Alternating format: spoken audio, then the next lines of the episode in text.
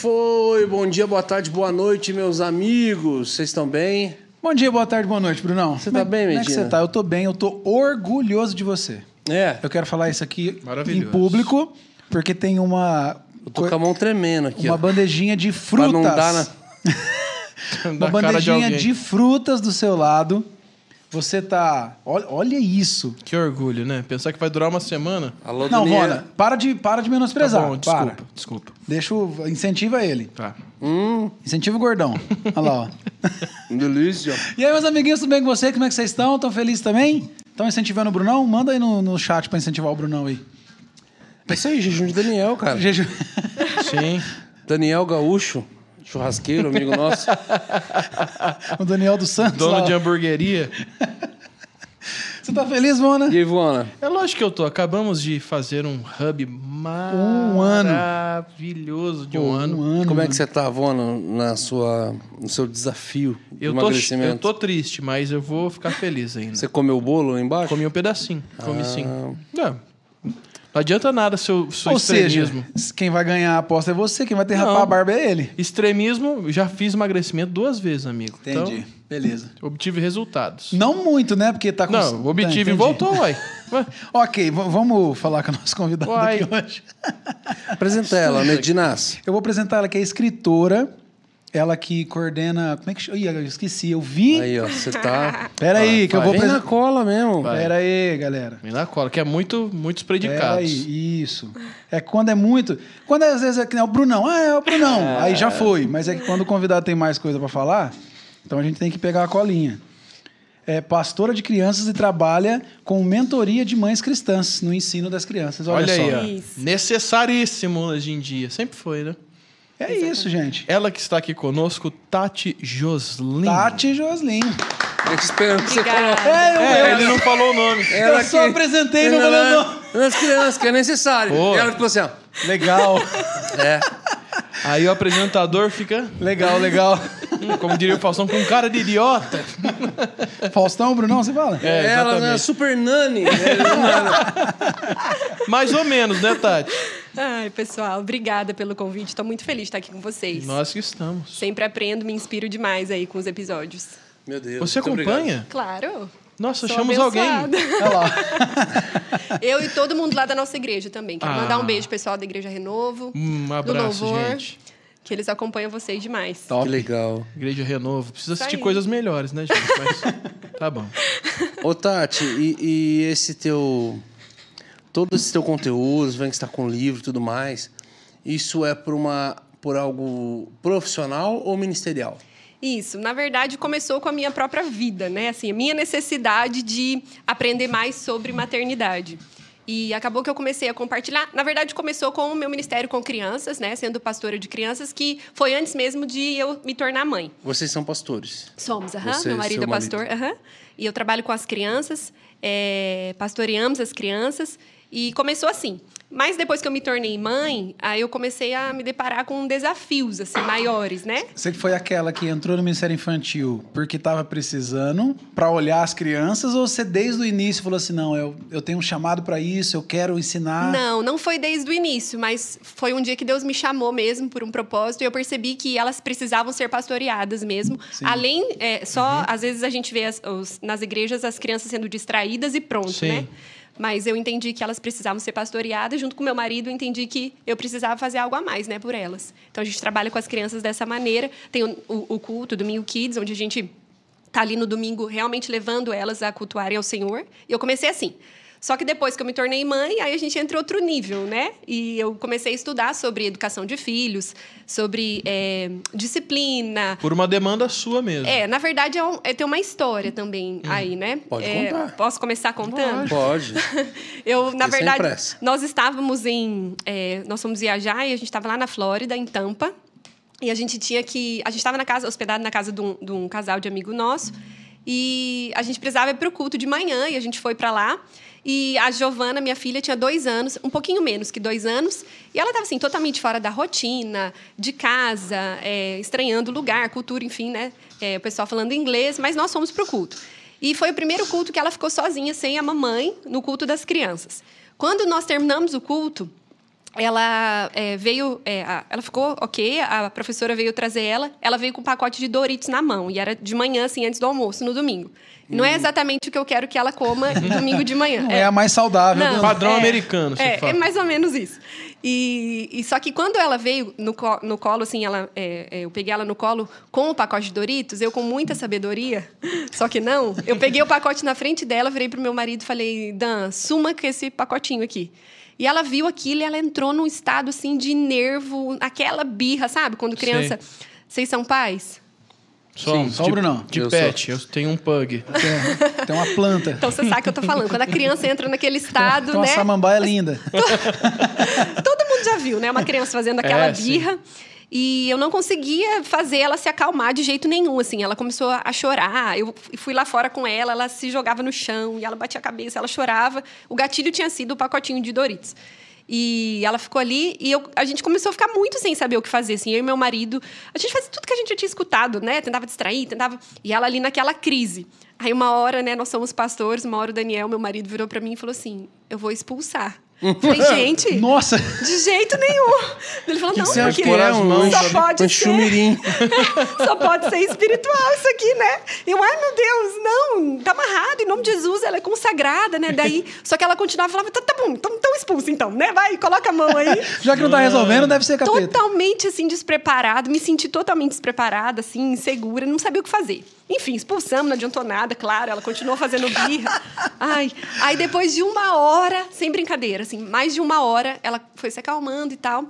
Quando eu entrei no primeiro lugar que tinha Wi-Fi, eu liguei meu celular, é, liguei a internet, comecei a pesquisar o que fazer quando a criança tem um ataque de birra. O que, educação de filhos, fi- é, disciplina de filhos. E Uau. comecei a Já estudar, começou estudar. isso tudo. E fui e comprei, naquele dia, seis livros sobre educação de filhos. Mas ela acalmou. Desse jeito. Depois ela se acalmou, né? Virou assim e falou, mamãe. Oh, meu Deus, o espírito, o demônio da birra ali. Misericórdia. Muito bom, muito bom. Eu só sei que nesse dia eu comecei a estudar. Só que daí eu, que eu entrei em crise. Porque daí No eu mesmo vi... dia? No mesmo dia. Eu comecei a estudar, comecei a ler. Mano. Só que daí eu vi que tinha muita coisa, assim, que parecia muito interessante, mas que não tinha é, relação com aquilo que a gente crê. E aí que eu comecei a estudar sobre uma educação de filhos à luz da Bíblia. Dá um Como assim? exemplo, Por exemplo, hoje nós temos do que, que ensinam que não tem a ver com o que a gente crê. É, por exemplo, a gente tem uma gama, assim, até surgiu o meu livro por causa disso também. Depois, primeiro surgiu o meu curso, que eu comecei a compartilhar, que é a mater- o curso Maternidade com Graça, a Escola Maternidade com Graça, e agora o, o livro, que é Criação Bíblia Compatível. Justamente por causa do. é, é, isso, vou dar para vocês. é- esse é para as esposas, tá? Ah. Incentivar elas aí a. Ah lá. a lá, esse aqui é Alô, o do- Natália. O Medina e a Carla não precisam que eles não querem ter filho. Que isso? Inclusive, não. eu sei que é um dos temas que você fala Esse é um dos respeito. temas, aham, Ele exatamente. não tem vontade. Ah, tá. Olha, ele tá, ele tá falando por você. Já ó. tô deixando o gatilho pra você vir com o Beto Carreiro, que é Então lá da tua leia o região. capítulo um e dois. Vem com chicote na mão. Mas então, ele, aí eu, esse livro ele trata sobre essa maternidade bíblica, né? Sobre essa questão é, da gente olhar para o Senhor e para a Bíblia e cre- crer que ela é suficiente para nos instruir em tudo. Que a Bíblia diz isso, né? Para toda boa obra. E será que a gente precisa mesmo ficar só buscando o que está lá fora e esquecer do que a Bíblia diz e nos instrui, né? E eu comecei a estudar sobre isso.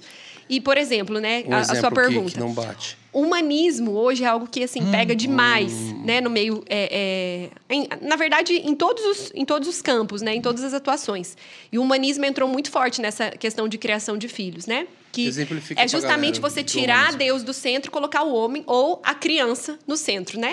Sim. Então, por exemplo, hoje existe o ensino de que a obediência ela não deve ser ensinada. Isso é um ensino muito forte hoje, secular, né? No mundo. A Que obediência? A Sério? obediência não deve ser ensinada. Que ensinar uma criança a obedecer é algo ruim. Ah. Por quê? Porque uma criança que, vai, é, que só vai aprender a obedecer, ela Simone sempre vai ser mandada o tempo todo pelas outras pessoas. Ela não vai saber se posicionar. Então, nós não podemos ensinar nossos filhos a obedecer. Isso é o ensino do mundo. Nós temos que ensinar os nossos filhos a ser colaborativos. Outro ensino que nós temos no mundo é que não existe essa questão de autoridade dos pais. Nossa. A criança tem que respeitar o pai, a mãe, como respeita qualquer outra pessoa. Quer dizer, é algo completamente diabólico, infiltrado muitas vezes no meio cristão. Porque se a criança não tem referência de Então não, obediência não e existe autoridade essa, com os rela- pais, essa relação isso, pai essa hierarquia, filho, essa hierarquia, isso. Isso é algo muito forte, que hoje nós temos é, em vários métodos, disciplinar, A, B C, enfim, e que tem ensinado as crianças sobre isso. Então eu comecei a estudar, muita, tem muita coisa legal, muita coisa assim que realmente pode nos ensinar. Hoje eu estudo sobre neurociência, educação e desenvolvimento infantil, uma pós-graduação. Mas é, eu comecei a estudar e existem ferramentas legais, enfim, mas a gente sempre tem que ter um olhar bíblico, né? Para tudo aquilo que a gente aprende. E essa questão é uma questão muito séria. Se a, se a criança não souber sobre obediência aos pais, como que ela vai obedecer a Deus? Como Sim. que ela vai se submeter? Como que ela vai ver Deus Pai? E eh, também, né? Agora, outra questão também que eles falam é essa questão da, da, da criança ser o centro, é, ela, ela precisar se desenvolver, então ela pode fazer o que ela quer e não precisa de limites. Existem linhas de ensino que dizem que crianças que têm limites serão adultos limitados. Quer dizer, Nossa. Como assim, gente? Exatamente. Isso é o que muitas mães cristãs estão adotando para sua vida, para educar os seus filhos. Então o Senhor me chamou para Pra criar um ser perguntou se era- ilimitado, então eu É. não posso dar limites. Exatamente. Você me perguntou se era profissional ou ministerial. Hoje é, é- eu creio que é totalmente algo ministerial e Por o isso que propósito existe que, Deus pronome colocou sobre neutro mim. hoje. Exatamente. Por aí vai. Por isso que existe pronome neutro hoje. Nossa. Mas é, é- uma criança ela precisa de limite, né? Sim. Como que você vai? é, O adulto precisa, né? Também, também precisa de limites. Agora, é, esse, esse ensino de que não, a criança vai ter limite, ela vai ser um adulto limitado. Peraí, mas cada coisa no seu tempo. Exato. A criança, a Bíblia diz que Jesus crescia em sabedoria, estatura e em graça diante de Deus e diante dos homens. Ou seja, Jesus precisou crescer. A Bíblia diz que Jesus aprendeu a se submeter, ou seja, Jesus teve que aprender a obedecer. Se Jesus, que era Jesus, que é Deus, precisou aprender a se submeter, precisava crescer em graça, em sabedoria, em estatura, graça diante de Deus, graça diante dos homens, né, que fala de relacionamento, intimidade com Deus. Se Jesus precisava crescer, como que a gente pode achar que as crianças não precisam? Exato. Que as crianças não precisam ter limites? Crianças não têm critério. Criança não sabe nem. Pega lá a formiga Boa. e o meu filho Noah pega a formiga e põe na boca. Não sabe nem se Não é pra tem comer. critério, é não tem critério nenhum. Então, quer dizer, é, a- Deus nos coloca em uma posição de governo sobre os nossos filhos, porque isso é proteção, Uhum. é amor, é cuidado. Mas o diabo tem colocado na mente das pessoas que não, que isso é ruim, que isso vai ser prejudicial para o desenvolvimento da criança. Então, esse é só um exemplo. Igual. Muito bom. Não, o mundão tá de ponta cabeça, já diria o Tião Carreiro, né? Esse é, o, esse é um dos exemplos ou esse é o principal? É um dos principais. E o problema é, É. que tá entrando no, no meio cristão, né? É, com certeza. Como É, outro problema que eu vi Mas um, um dos grandes exemplos, na verdade, a, a, a sua dor daquele dia que te destravou para tudo isso, já fala de uma verdade. Você liderando. É, era Ministério Infantil, né? Isso, Na né? igreja. Exatamente. E de repente agora você sendo mãe. Se viu despreparado. E daqui a pouco Totalmente. acontecendo, falou, pô, mano, vamos pôr a mão, expulsar esse chumirinho aqui, fazer um. Quer dizer, totalmente então- despreparada. É, falou, cara, olha aí a- a- a, insegura. um seguro. A gente tava num culto essa semana, semanas atrás, e aí uma das, das falas acabou entrando, deixa eu lembrar. O pastor estava pregando sobre uma outra coisa, né? E aí, de repente, ele entrou assim rapidão e falou assim: tá, mas eu nem, nem vou entrar para falar sobre a questão do, do homem sustentar o lar e a mulher, tal, tal, porque eu, eu sei da necessidade hoje que as famílias têm, mas existe uma, uma linha bíblica a respeito disso, mas que não é para hoje essa conversa. A gente, numa outra, é uma outra pregação, e tal, tal, tal. Aí, na- e é uma coisa que eu também concordo biblicamente, apesar de ver como que hoje, contemporaneamente, a coisa está. Só que na hora eu virei pra minha esposa e falei, Miriam, é fato, a gente sabe do que ele está falando, do que ele quer falar, da base que ele tem para isso, mas o que falta para a gente como igreja hoje para atender uma, uma não uma demanda, mas um princípio bíblico ali numa cultura é a gente também dar é, outros materiais para que esse homem ganhe mais, prospere mais, Exato. Tipo assim treinamentos, grupos de Capacitar homens ele de pra isso. negócios, sabe, cristãos. E tal, tal, a gente precisa capacitá-los a mais, a, a empreenderem mais, a terem mais recursos, mais entradas, aprenderem a lidar, investir e tudo mais. E às vezes falta, né? Exato. É, então, realmente, tocou, ia tocar num ponto que acabou não tocando no culto. Só que eu falei, cara, mas exatamente, se a gente tocar nesse ponto sem trazer uma, uma solução. Uma estrutura, né? Uma estrutura. É, é.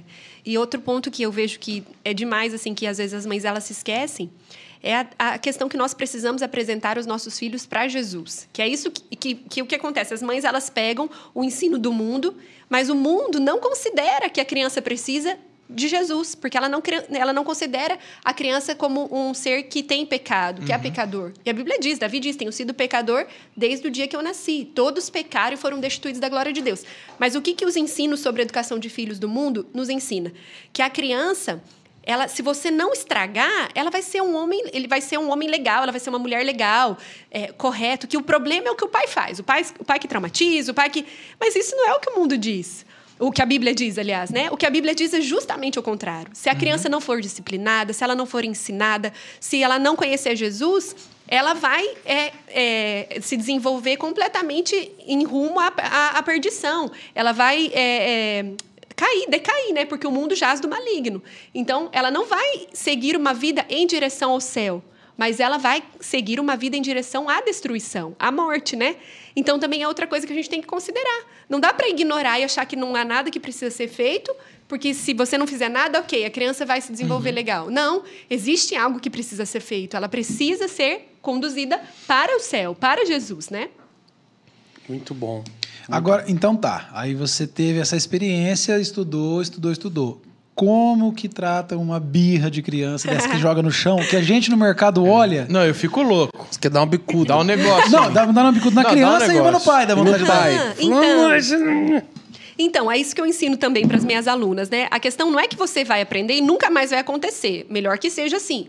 Mas a questão é, você tem que ter segurança, porque uhum. no momento do desespero da mãe, a mãe ela vai acatar o que for necessário, entendeu? Ela não está nem aí. É, no desespero, ela não vai ficar checando se aquilo é bíblico, se aquilo não é. Mas o que, que acontece? Existe, é, é, existem dois tipos de birra que eu ensino assim para as alunas, né? Existe a birra real e existe uma birra manipulada, sabe? Hum. Então, assim, a criança, é, até dois anos, três anos, ela não tem muito é, condição de ter um controle emocional em certos momentos. Então eu falo para as mães, a Bíblia diz em Tessalonicenses, né, que nós temos que, que, que, nós temos corpo, alma e espírito, então a gente precisa conservar corpo, alma e espírito. E esse que é o ponto. O que, que acontece? A gente estava crente é uma benção. A gente só estava olhando negócio espiritual, mas a gente esqueceu que tem o corpo e que tem a alma. Sim. Ela estava super cansada, ela estava acordando mais cedo por causa do fuso horário, é, por causa de toda a rotina da viagem, cansada, super cansada. Criança cansada é uma benção, né? Tá ali prontinha para explodir. Então ela estava cansada. Era o primeiro culto que ela tinha ficado longe de mim, estava com uma carência emocional. Quer dizer, não era algo espiritual. Então, quando a gente vai trabalhar com as crianças, a gente tem que trabalhar ela como um todo, olhar corpo, alma e espírito. E a criança falando da sua alma, né? É, mente, vontade, emoções. O que, que acontece? Muitas vezes ela ainda não tem é, condição de regular suas próprias emoções. Então, em alguns momentos, ela tem uma desconexão cerebral. Isso é cientificamente comprovado. Tem uma desconexão cerebral que é quando ela entra nesse pane cerebral, que ela começa a ter esse ataque de birra e ela nem ela consegue se acalmar, entende? Porque ela está nesse estado. E o que, que às vezes a gente faz? A gente briga, bate na criança, fica ali. E, na verdade, não adianta, porque ela mesma não está conseguindo se acalmar, entende? Então, o que, que a gente tem que fazer? Tentar, de alguma maneira, ajudá-la para que ela possa, o cérebro dela, se reconectar, o seu lado emocional com o seu lado racional, que é para fazer essa regulação das suas emoções e ela se acalmar. Então, assim, essa é a birra real da criança uhum. pequenininha de dois aninhos. Fez lá, é, é, tá lá fazendo a birra, o que, que, a gente pode fazer? Uma série de coisas, assim, né? Que às vezes a gente pode ajudar a criança. Fazer, de alguma maneira, ela conversar com a gente, né? Me conta, o que, que aconteceu? Me conta, é, como que a gente pode fazer ela pensar sobre aquilo? Como, como que eu posso fazer para te ajudar a, a, você se acalmar? Que tal a gente pegar isso? Que, às vezes, a gente perguntar para ela vai fazer o cérebro dela trabalhar e ela entra num, numa regulação. Ela se mexer, fazer ela correr, né? Agora, na grande maioria dos casos, nós temos que aguardar, esperar, aguardar. Agora sim, uma coisa que eu também ensino é que Existem coisas a serem ensinadas. A criança está fazendo birra com dois aninhos, está fazendo birra, bate na mamãe, chuta a mamãe, grita com todo mundo ali. Não é assim, ah, é birra, é, é natural e pronto, acabou e nunca mais toca no assunto. Quando ela se acalma, é hora do ensino. É hora de ensinar sobre honra, é hora de ensinar que você não bate, que você não chuta, que você não grita com a mamãe e com o papai, sobre o respeito. Porque a galera põe tudo na conta da fase, né? Então, até um capítulo do meu livro. Será que tudo é fase mesmo? Existem fases, mas a gente tem que cuidar, porque senão você vai colocando tudo na conta da fase, da fase nunca ensina sobre limite, nunca ensina sobre é, essas questões, esses princípios que são inegociáveis dentro do nosso lar, né? Agora, existe a birra manipulada. O que é a birra manipulada? É a criança um pouquinho mais velha que já entendeu que quando ela chora, ela vai ganhar um brinquedo. Porque todas as vezes que ela foi no shopping, chorou e fez um escândalo, ela ganhou o brinquedo. E como que a gente ensina essa criança? Frustrando ela. Então, se todas as vezes que ela é frustrada, ela chora, você dá o que ela quer, isso precisa esse, esse, esse ciclo, né, precisa ser quebrado. Então você tem que trabalhar nessa questão com ela, né? Que não é sempre que ela vai receber um não, que ela vai chorar e que você vai dar. Se você alimenta isso, acabou, né? Ela vai estar assim sempre. Exato. Então a gente tem que trabalhar com isso sempre, né? Sempre avaliar se a criança realmente está num estado de, de desconexão, onde ela não está conseguindo se acalmar, ou se ela está fazendo aquela manipulação. A criança de 5 anos, ela sabe muito bem o que, que ela está fazendo ali, né? Às vezes ela não está conseguindo se acalmar. Sim, às vezes ela está chorando e tudo mais mas é, não nesse mesmo estágio de se jogar no chão, de a criança de 5 anos ela está fazendo aquilo porque ela já percebeu que ela tem o que ela quer quando ela faz isso. Sim. E às vezes o pai reforça ainda mais essa atitude, né? Sim. Ah, ela tá assim porque ela precisa chamar atenção, então acho que é melhor eu fazer alguma coisa para ela é, parar de fazer, então eu vou dar o presente, então eu vou dar o chocolate. Agora uma coisa que eu também ensino às mães é previna, né? Previna o mercado que você falou. Não vai com a criança no mercado com fome, se você hum. não vai poder hum. comprar tudo que ela quer. Exato. Não vai com ela cansada dá um brinquedinho para ela é, ir brincando ali no carrinho. Evita, né? Porque é muito mais fácil. Até, até quantos anos é normal a geralmente, birra? Geralmente, essa birra real, até três anos. Mas varia. Criança não é robô, né? Outra coisa que as mães têm que entender. Então, não é assim, fez três anos, acabou. Então, mas a partir dos dois, até os três anos... Dois anos é o auge da birra, que a, o mundo chama de terrible two, né? Que é, o, é. a adolescência dos dois anos é, adolescência do bebê, que a gente chama de abençoados dois anos, eu falo, né? Não dá para ficar falando que é terrible two. Ali o dois anos é o auge, mas a partir dos três anos já começa a na, aí muda de fase. Aí elas começam Por que a querer que não dá mais. Pra ficar falando terrible two? Ah, para você Porque profetizar. é terrível, né? é, né? Não, é porque é terrível dois anos. Eu falo para as mães, ah, profetiza, declara com a sua boca que é um abençoado dois anos, né? Senão você fica com aquilo, ai, é terrível, é terrível, só fica declarando Ó, isso. Até para trazer aqui sobre isso que está falando, e já falar dos nossos membros, meu amigo, se você não é membro desse canal ainda, seja membro. Do lado do inscreva-se aí tem um botãozinho Seja Membro. E aí você manda pergunta, fica sabendo das novidades. Você entra no nosso grupo Telegram para trocar ideia, para a gente se conhecer melhor. E ainda automaticamente você se torna muito mais bonito. Não está se achando legal? Ah, acho que aqui não está legal. Harmonização, não. Seja membro do Hub que automaticamente seja mais bonito. E a Bruna é, das Kev Sheffer. Esse sobrenome ela Caramba, já, é, essa daqui já ela é, essa é membro assídua. Essa aqui já mandou várias perguntas. É, fala família, meus amiguinhos, ela mandou. Existe a fase mais difícil na criação do filho? Então é, é bem em cima do que você está falando? É, na verdade depende do, depende da criança e depende do que a mãe acha mais difícil, né? Porque é uma fase mais difícil que a outra. Então, eu falo para as minhas alunas que eu estou aprendendo junto com elas, né? Porque meus filhos não são adultos ainda. Então, eu sempre acho a fase que eu estou vivendo a mais difícil. A mais difícil. É, porque é, é, o que eu tenho mais... É, os, os meus desafios atuais, né? Mas eu acredito que essa fase dos dois anos é a fase de, é uma fase muito difícil que as alunas mais me procuram, porque assim, a criança ela tá assim fofinha, lindinha, bonitinha, aprontando assim as, aquelas gracinhas, soltando as pérolas e, e de um dia para o outro ela começa a se rebelar. Por isso que a gente, o crente acha mesmo que é demônio, entendeu? Ele vai querer repreender mas não é, gente. Não estou falando isso. Não sai o corte falando que. É. Crianças endemoniadas com 10 anos. Isso.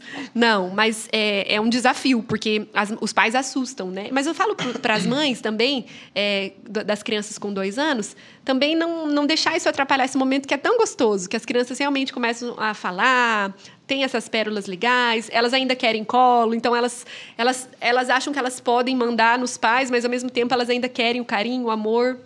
Diferente das crianças mais velhas, que às vezes já quer mais ser independente. Então, acho que é, é importante a gente saber que aquele momento ele passa muito rápido, que ele vai passar mesmo, né? E aproveitar ao máximo aquele momento.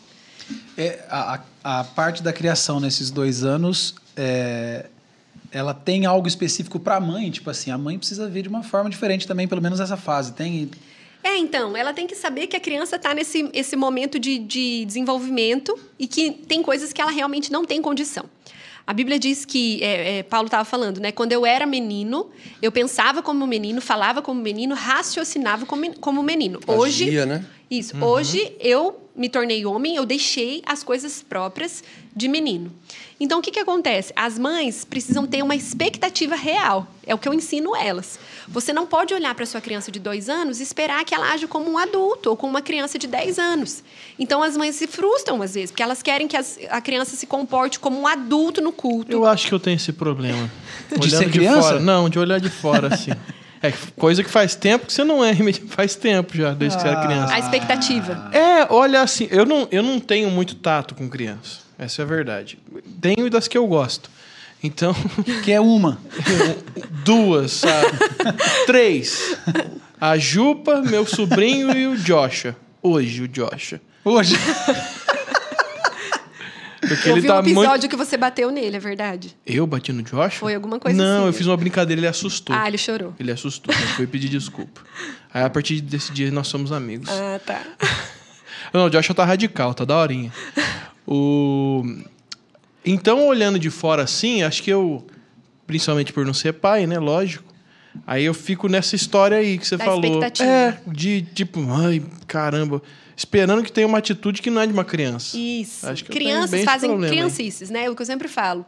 Crianças fazem criancices. Você nunca deve disciplinar, punir, enfim, castigar uma criança porque ela está fazendo algo que é próprio da criança, entende? Uhum. Então é uma coisa que a gente tem que tomar um cuidado. Então, por exemplo, às vezes a mãe fica brava porque ela colocou uma caixa na frente da criança de um ano e falou para ela não mexer Uhum. e ela mexeu. Eu falo, mãe, tira a caixa da frente da criança. Se ela não pode mexer, uma criança de um ano ela vai mexer, não adianta. Você vai falar, ela não vai, ela, ela vai escutar por cinco minutos ou cinco minutos, por 30 segundos já vai querer mexer. Então a expectativa. Ela não absorve, né? É, ah, não, a expectativa. En- Enfim, ela precisa é, ter expectativa real. Nós vamos ensinar, não é que você não vai ensinar a criança pequena, mas sabendo que ela vai fazer criancices, né? Uhum. A criança pequena, ela não tem é, condição de olhar o mundo como a gente olha. Então, às vezes, ela vai riscar uma parede porque ela achou super legal. Minha filha pequena, uma vez, ela estava pintando de tinta um papel e ela pegou aquele papel e colou na parede, com a tinta virada na parede. Eu Falei, filho, Nossa. dois anos. Eu Falei, filha, dois anos e meio, que ela estava começando a ir para a escola. Falei, filho, o que você está fazendo? Ela falou, ah, tô colocando na parede para secar a minha atividade, igual na escola. Falei, então, não é bem assim que a gente faz, né? Quer dizer, ela não fez porque ela estava se rebelando contra mim, entende? Sim. Porque ela estava indo contra minha autoridade, porque ela estava questionando, quero ver se você manda em mim. Ela fez por pura criancice, infantilidade, imaturidade, falta de ensino, falta de instrução. Por isso que disciplina na Bíblia, a palavra disciplina, né, tem várias palavras traduzidas, mas a palavra principal de disciplina, que é paideia, é você instruir, ensinar, corrigir, né? Não é só você bater, no, não é você bater no filho. A palavra paideia significa instrução. Então é uma coisa que muitas vezes também o- o- no meio cristão as pessoas confundem, no mundo também, né? Então quando eu peguei minha filha ali, falei, filha, é o seguinte, mas aqui em casa não é assim que funciona. Você tem que colocar a parte da, da, da tinta para fora. Enfim, tive que ensinar isso mais dez vezes para ela, porque criança aprende por repetição também, né? É, então, quando eu fui ensinando, ela a- a- na medida que ela foi crescendo, ela foi entendendo. Mas o ponto é, naquele momento, eu disciplinei porque eu instruí. Mas eu não agi, é, é, eu não achei que aquilo tinha sido algo pessoal dela contra mim. Porque a gente tem uma expectativa correta. Mas quantas crianças, quantos filhos estão feridos? Porque às vezes recebem um castigo, uma punição, por algo que é completamente próprio da criança, sabe? Ou os pais ficam impacientes. A Bíblia diz que o longânimo, ele é grande em entendimento. Eu falo que a mãe longânima, a mãe paciente, é a mãe que compreende a criança. Você quer ter mais paciência com criança? Compreenda mais sobre criança. Aprenda mais sobre a criança. Quanto mais você entender como ela funciona, mais você vai saber lidar com ela, sabe?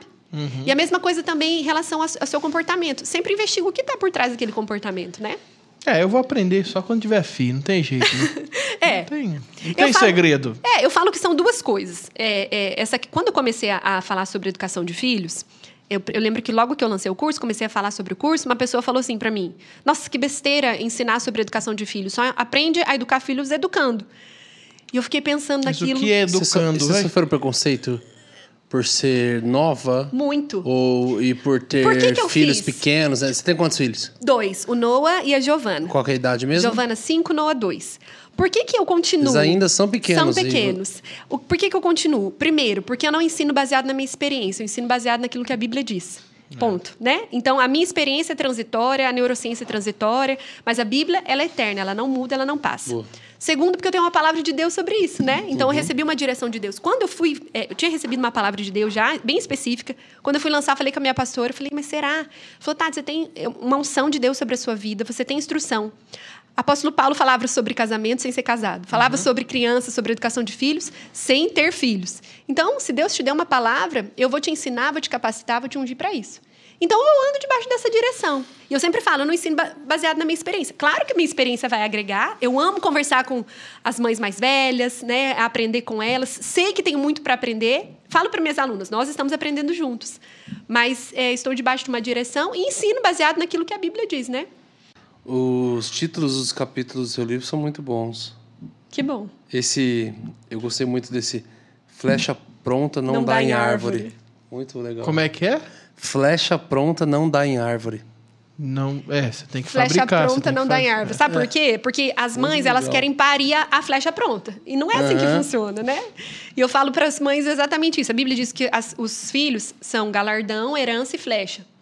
E galardão, a, a- a palavra original é, é o fruto, né? O fruto do ventre.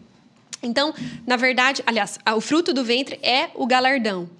Então, o galardão é um presente. O original é sacar. A palavra original é sacar. Sacar, de- é, daí que vem o sacar. sacar. sa- não, sacar do, sacar Sacar do, do banco. Que Ah, você tá, vai tá, sacar tá. o dinheiro do banco, sabe? É a mesma palavra para galardão. Ou seja, o seu pagamento por um benefício. Então, a gente tem que crer, e, e eu, tenho, eu trabalho muito isso também com as mães, com os pais, na mentalidade correta na maternidade. Porque o que, que o diabo quer fazer hoje? Os jovens pensarem, os pais pensarem que quando você ganha um filho, quando você recebe um filho, sua vida acabou. Você não, você não tem mais vida, você não tem mais a sua é, é, identidade, que agora né, você perdeu, você não tem mais sono, e, e- e, em certa medida você nunca mais ser o mesmo, né, realmente. Mas o diabo quer fazer você pensar que é terrível. Então, o que, que hoje a gente tem na semana do Dia das Mães em evidência no- na mídia? Não, é, não são mais as mães legais, bacanas, corajosas. São as mulheres que são muito corajosas e que decidiram não ter filhos. Quer dizer, elas valo- eles valorizam a mulher que não quer ter filhos. Enquanto a Bíblia nos diz que os filhos Parece é que um transformaram galardão. a Cinderela esse dia atrás, não sei que filme. Num chapa. Um live action. É, assim, é, no é. final, ela não quer casar com o príncipe, ela É, quer ela então. viver a vida dela, estudar moda e não sei o que lá e papapá. É, a Elsa mesmo, ela do, do Frozen, né? Ela não tem príncipe, pode ver. É uma cultura que está sendo colocada. Ela é Sim. independente ali, enfim, o feminismo também. Mas, então, aí é- o que, que acontece? Aí a Bíblia diz que é, nós teremos esse- essa herança, a flecha, o galardão, esse presente. Então, é um presente, a gente tem que crer que é um presente, que é um benefício, que é uma benção. Mas isso não significa que vai chegar pronto, né? Então, a, a- você, o, o guerreiro, naquele, naquele tempo, tinha que pegar a árvore, tinha que pegar o galho, tinha que lapidar, tinha que trabalhar. E isso é, é, é, é como uma herança. Você recebe a herança e você tem que saber o que você vai fazer com ela, né? E eu falo sobre isso porque realmente a gente tem que aprender a lapidar os nossos filhos, o coração dos nossos filhos. Mas o que eu falo no livro, que eu acho assim que é tremendo para nós, é que Jesus é um carpinteiro, carpinteiro muito experiente e que ele vai estar à frente desse trabalho, né? A gente está ali como colaborador dele. Então a gente tem que contar com a obra poderosa do Espírito Santo nesse processo. E essa questão da criação dos pais, do- dos filhos, uma das. Parece que diferencia bastante, né? Do filho único e para quando, principalmente ali a partir de três irmãos ali, né? Que já começa.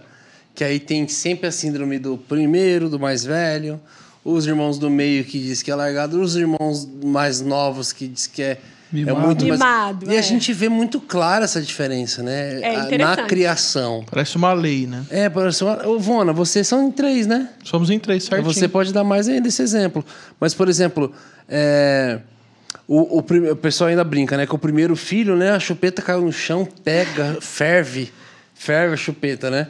O É. terceiro filho, mano, tipo, caiu. Ih, caiu. falei, Põe de novo na boca. Foi bem assim. Já é mais largado, já é mais solta a coisa. Você sabe a história da terra, do filho que come terra? É Não. assim também. O primeiro filho que come terra, você leva para o hospital, você dá o remédio, você fica preocupado. O segundo, você dá um copinho de água. E o terceiro, você se pergunta se precisa mesmo fazer a janta. Porque ele já está alimentado. Já Muito comeu? bom. É isso aí. Será que vai ter que Já ele tá comeu a terra, alimentado. já tá ótimo. É, em casa é bem, é bem, bem forte essa parada dessas, É, o Vona comeu diferenças. muita terra, caminhão. Com- Você é o mais velho, mano? Comi um aterro inteiro. Hã? Você é o mais velho? Sou mais velho.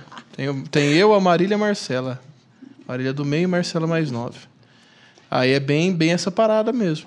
No caso da minha mãe, ela até falou aqui no Hub, ela, ela me protegeu muito quando criança, porque ela perdeu dois antes, né? Ah, acontece também. É. Então É ela tinha muito medo de, de eu morrer, essas paradas aí, mas ela aprendeu até que cedo, sem precisar de, ser depois de eu crescer, tipo assim, tanto que deixava a gente sozinho em casa de boa, tá ligado?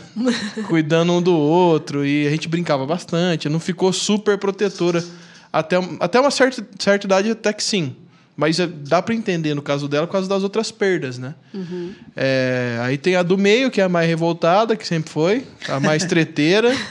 A Marília sempre foi a mais treteira, revolta. Eu sou do meio. Você é? Aí, e a irmão- Marcela, que era mais. Eu tenho um irmão gêmeo. Porque se criar tudo igual, não, ó, eu sou assim, o marido é assim, nós somos assim, a gente cria assim. São pessoas diferentes, que estão sendo Então, criadas. eu tenho Aí se eu mudo a forma de criar também cada um, então nessa mudança alguém está sendo privilegiado, alguém está sendo Não entendi. prejudicado. Não entendeu? Não. Então, vamos lá, os dois lados da, da, da moeda. Então eu tenho três Dilminha filhos aqui. aí. Tenho três filhos. Não, não bateu. Você que Não, não, é. prestou atenção. Só no. Seguinte, Isso tá errado. eu sou o pai e a mãe e agora vou, a gente vai criar do mesmo jeito. Eu tô criando do mesmo jeito três pessoas que são Diferentes. diferentes. Você fala que não tem uma adaptação pra São personalidade. diferentes. Você Ah, então tá bom. Eu vou criar diferente. Então eu vou mudar o modus operandi. Aham. Vou criar diferente cada filho, porque cada pessoa é diferente.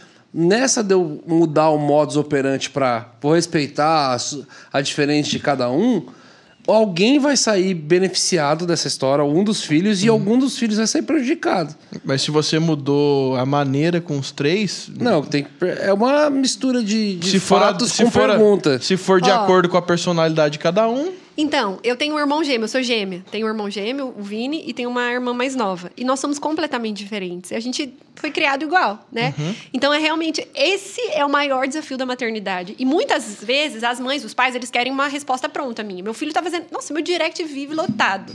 Assim, não dou conta, porque é conselho, é pedido de ajuda, socorro. Porque, assim, meu filho fez isso, o que, que eu faço? Depende muito da criança, da situação, né? Agora, eu me lembrei de uma frase do livro que eu quero ler, que é exatamente isso. Olha só. É, que não importa o quanto a gente estude, leia e busque aprender, nunca estaremos completamente preparados para viver a maternidade. Isso é por um simples e lindo motivo. A maternidade não é uma experiência única e replicável. Trata-se de um ser humano gerar, gerando outro, um ser humano único, gerando outro ser humano único. Trata de um ser humano único, educando outro ser humano único. Ou seja, não tem como mesmo você agir da mesma maneira com todas as crianças. Tem com todos os filhos. Se você faz algo para um filho, você faz às vezes a mesma coisa para o outro, acabou. Um recebe super bem, o outro chora. A Giovana eu falava alguma coisa às vezes com ela assim mais firme, já chorava, né? Já, na, na idade do Noah ali, dois aninhos. O Noah falava: "Ah, entendi". Esses dias a gente estava almoçando e eu peguei um copo. Eu achei que era o meu copo, mas era o da Giovana. E usei o copo dela. E ela, cinco anos, começou com choro, que eu peguei o copo dela e aquele choro. O meu filho de dois anos, é menina e menino também, né? Dois anos virou pro Daniel, sem brincadeira, meu marido, e falou assim: as meninas choram, né, papai? As meninas choram muito. E realmente é assim, é diferente, né? Então, é algo que a gente precisa ter sabedoria de Deus para agir, né, com as crianças. não segundo a sociedade hoje em dia, né? Que Agora, não aceita essas verdades. agora por isso, é, não, acho que tem que ser tudo igual, né? Tudo igual. Pois é. Agora, uma das coisas, um dos pontos que é o que eu também mais ensino às mães é o seguinte: o nosso maior objetivo para criar filhos, como cristãos, também não deve ser só os bons modos. Ou seja, também a gente às vezes fica focado nos bons modos, ensinar a criança a, dar bom dia, por favor, obrigada, ser educada. Todo mundo quer criança educada, claro. Mas o que, que adianta ser uma criança super educada e que não conhece Jesus? Então, países, eu sempre repito isso. Ou reprimida, sei lá. É, ó, países com alto nível de moralidade são os países mais fechados para o evangelho. Porque os adultos, as pessoas, elas acham que elas não precisam de Jesus. Então, nós temos que ter um cuidado muito especial em relação a isso. Você tem que criar o seu filho, sim, ele tem que ser educado, é, saber respeitar as pessoas, mas ele também tem que perceber o quanto ele é pecador e buscar um salvador para isso. Aí é a hora de você apresentar Jesus. Então, crianças mais difíceis, geralmente, têm mais facilidade para aceitar o evangelho. Então, quando as crianças estão tocando horror lá na igreja, eu falo para as líderes, essa daí vai ser alcançada pela graça de Deus, né? Ela tem Tá essa vendo? Por isso você facilidade. é líder de louvor, Bruno. Como que você era criança? Hã? Nossa! Como que você era criança? Era uma criança tranquila? Eu era, Não. eu era bagunceiro na Ah, igreja. não, mas eu não era. Ai, cara, eu era de tudo. um Na pouco. média. Eu não era birrento. Nem um eu pouco. Fazia bagunça. Colocava fogo nos. É, eu era terrível. Eu era terrível. Viu? Garanto que teve encontro com a graça de Deus. Total. Eu fui expulso de quatro escolas. Viu? Quando tem uma criança de- desafiadora na escola, é, lá na nossa igreja, eu sempre falo para as mães, falo, estuda o- grandes homens de Deus. Claro, se você tem um filho é, que é bonzinho, não fica triste nem acusado, vai É. dar tudo certo. Mas se você tem um filho terrível, fique na paz. Cada é, é, desafio dele é uma oportunidade para você apresentar Jesus para ele, Tá apresentar vendo, a graça gente? de Deus para ele. Onde abundou o pecado, Mas eu superabundou eu Zé que era- mais. Isso aí, Mas ó. eu era da hora, mano. Mentira, gente. É Eu era uma brincadeira. criança da hora. Você era? Era, Como é mano, que você sabia? Hã? Que a Não, você não era igual o Josh. Mim. A galera gostava de mim. Você não era igual o Josh. O, Do- o Josh é, é muito mais educado que você era. Não, Certeza. mano, mesma, mesma parada. Foi ficando adolescente, assim, que foi. Que foi. Estragando. Estragando. E depois de adulta aí piorou mesmo. Ó, mas você, se você Mas o Josh estudar, ele tem uns drive igual o meu, assim, cara. Igualzinho. A gente boa pra caraca, é o vereador do condomínio, todo mundo conhece ele. Mano, ele trombou o seu Zé esse dia lá. O seu Zé, que é o, é o- o zelador do condomínio. Ele já falou, opa, o seu Zé. Ele já foi lá dele, ô Zé. Deu Zé, veio. E aí, Josh? Tiozinho, vem. Daí eu, mano, nunca tinha trocado ideia com o cara. Eu Uhum. nunca tinha visto ele. Ele falou: o Josh acorda todo dia cedo, vai lá na portaria, pega a bolachinha. E os caras já levam pra ele. Olha. Bolachinha e o café. Ele toma uma bolacha e um café com os caras do- dos caras. É igual você mesmo. Tipo assim, não, mas eu sempre fui esse cara. É que faz uns, uns três anos pra cá. Pega a comida dos operante. Quantos anos pra cá? 30. Não, eu falo de ser muito sociável, assim, pro rolê. Mas, ó, ó, a- mas, tipo assim, ele gosta muito de lutinha, dos negócios, assim. Então, no mesmo nível que ele gosta de Aham. pra caramba. Pra fazer... Ah, mesmo dia... Foi o dia simpaticão com todo mundo. Foi o dia que eu tô no parque tendo que resolver. Porque ele arran- deu numa costela do um e deu uma arranhada no olho do outro. mas os meninos têm essa necessidade física, fisiológica. De bater? E os moleque grande, irmão. movimentar Os mais. moleque grande veio Eu assim e tenho falou isso assim, até tio, hoje, Tati. o Joshua, olha aqui meu rosto. O outro falou, ó, tio, minha costela aqui. Eu falei, mano, você estava na boa brincando. Falou, ele bibico doido e deu um soco no meu irmão aqui. Eu falei, ah, então Olha, beleza, chega aí. Josh. Vamos pra casa. Mano, foi um processo de três horas de libertação. Aí é o espírito da birra, é o mesmo. não tá? Não, não, sem, show, sem tipo... Sim. Fala pra sua mãe o que aconteceu. Pode ir lá no quarto, mãe, falar com você. Eu Falei, não, você vai falar na minha frente o que aconteceu. Fala. Você não, o anjinho, bonitinho, que faz tudo. Mó, vamos falar quem que você, que que você fez. Que que você... Mano, ele vai, quando ele chora, e se arrepende. E tal, tal, tal. Mas "Cara, é a hora de apresentar caras, Jesus é, pra é, criança. Exato, exato. A hora de você falar, você viu como Colocamos você é Jesus, pecador? princípio e tal, tal, tal. Falei, cara, o que você acha dos meninos? Ainda terminei, agora não sabendo se eu acertei ou errei, mas no final falei, cara, pega um presente teu bem legal e vai lá levar pros meninos pra vocês brincarem. junto. Ótimo. E dá de presente pra eles. Vai lá, bate na porta da casa deles, pede perdão, fala que você ama muito eles. Você não... E dá de presente pra eles uma coisa bem legal. E começou a guerra de pegar os brinquedos. Mano, pareceu com uns Hot Wheels velho, mano. A estutice. Velho. Descascando, mas eu gosto muito dele. Falei assim, filho, ó, pra cima Olha de só. mim, irmão. Só Deus e avião, Eu- rapaz. é meu favorito esse, papai. Por isso que eu amo criança. Malandro, cara, pegou assim, cara. Aí foi e pegou um foguete lá, zerinho que ele ganhou lá no aniversário. Nem sei se foi algum de vocês que Então, deu. a- o mundo vai condenar isso. Vai É falar que isso é uma, verdade. uma punição Pegou o terrível. foguete com. Não, um joguinho mesmo que você bate o foguete voa. Fui, lá. fui eu que foguete, dei. Você que deu? O foguete foi embora, mano. Ah, bom, nem era tão importante assim mesmo. Não, mano, era muito. Era muito. Ele pirava no brinquedo. Pirava. E, tipo assim, é legal porque foi um processo que ele chorou pra caraca. Ele falou, mas logo o foguete, pai. Eu falei, não, você que apareceu com o foguete na mão. Pode ser outra coisa? Pode. Ele veio com um quebra-cabeça. Falou, mano, você tá tirando, velho. Um quebra-cabeça, velho. Quebra-cabeça educativo. Falei assim, pô, Josh, é um negócio pra vocês brincarem juntos, cara. Tá, tá, tá, Quebra-cabeça fui eu que dei. Aí ele pegou, ficou olhando, ele olhava assim, o foguete assim dele. Aí a Miriam já queria, tipo assim, falar que se der, a gente vai dar. Ela foi querer falar. Eu falei. Ela. tá. Outra Aí coisa é- importante, o pai é. e a mãe concordar. É. É. E aí, cara, assim, mas assim, é, é um desafio, brother. Porque ele é. O mesmo modo que ele é querido por todos os moleques, ele já consegue também. Porque existe uma natureza de pecado. É. Agora, você, se você for ver, grandes homens de Deus, eles, ele, aconteceu exatamente isso. Você falou que você, na sua adolescência, né, que foi é, se desviando ali. É, vocês, não sei se vocês conhecem a história de é, John, é, John Newton, que escreveu Amazing Grace. Sim. Então, uma música linda, história linda, que ele escreveu na sua conversão. Mas a história dele é que ele, quando era criança, ele recebeu um ensino da sua mãe de maneira maciça, porque ela tinha tuberculose e ela sabia que ela não ia ter muito tempo de vida. Então, ela ensinava ele assim de maneira muito intencional, todos os dias.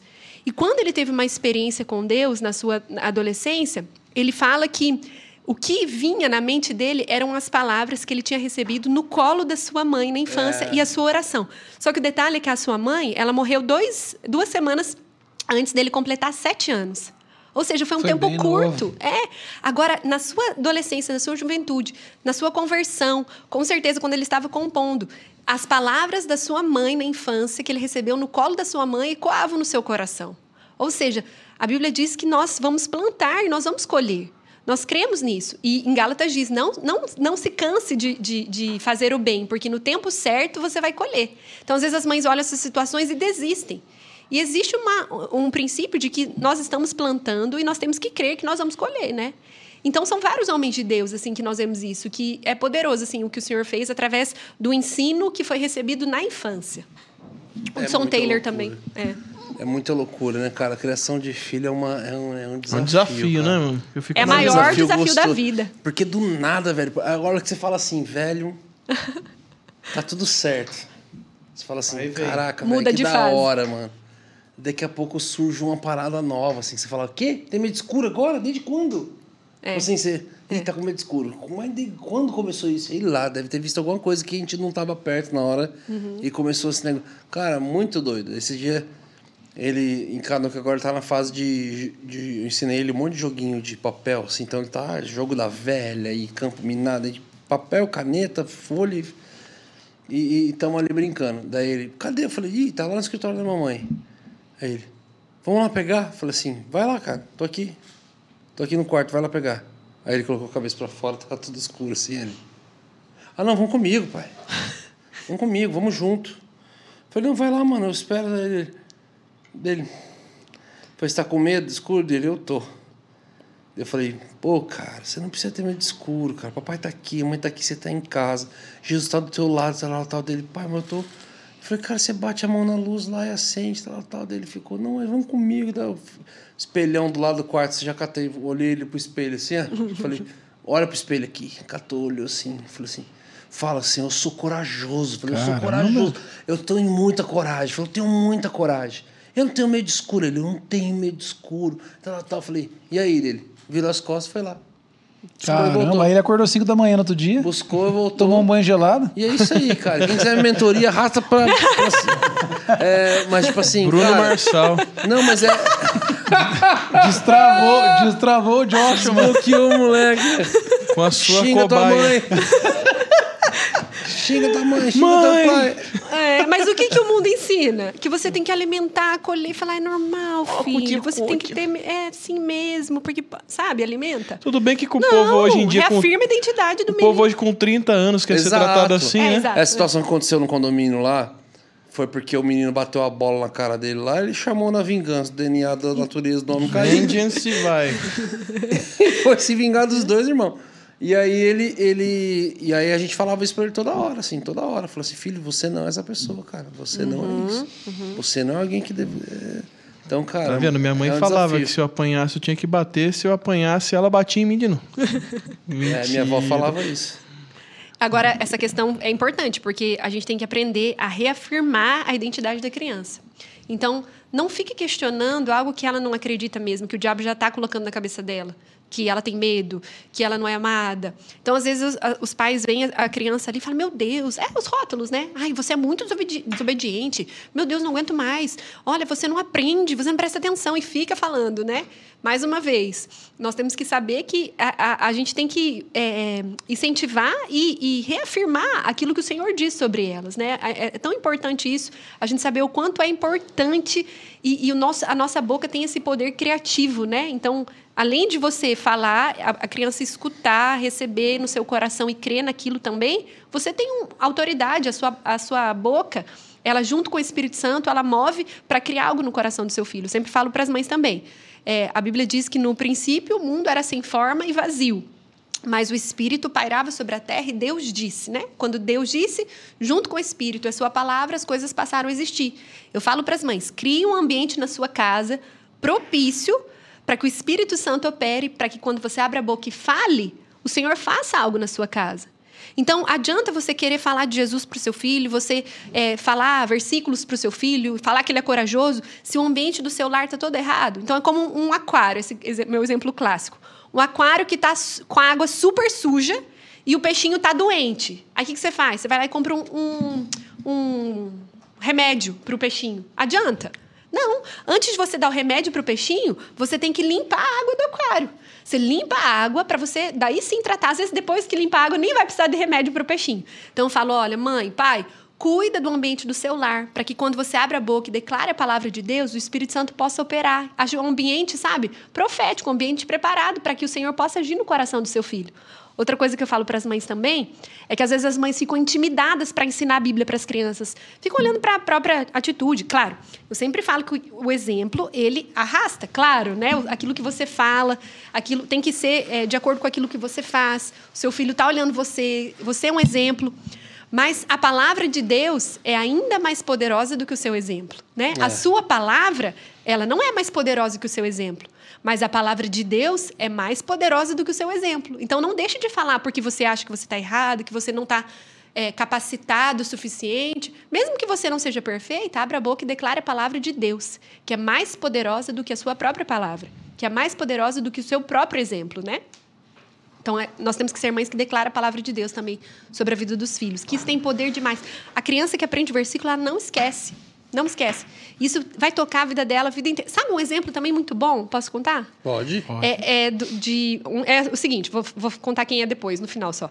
Mas é, um menino, ele é, morava na República do Congo e o seu, a sua mãe, ela era muito simples, a família era muito simples e eles não sabiam escrever, enfim, a mãe não sabia, mas ela foi evangelizada por uma missionária americana.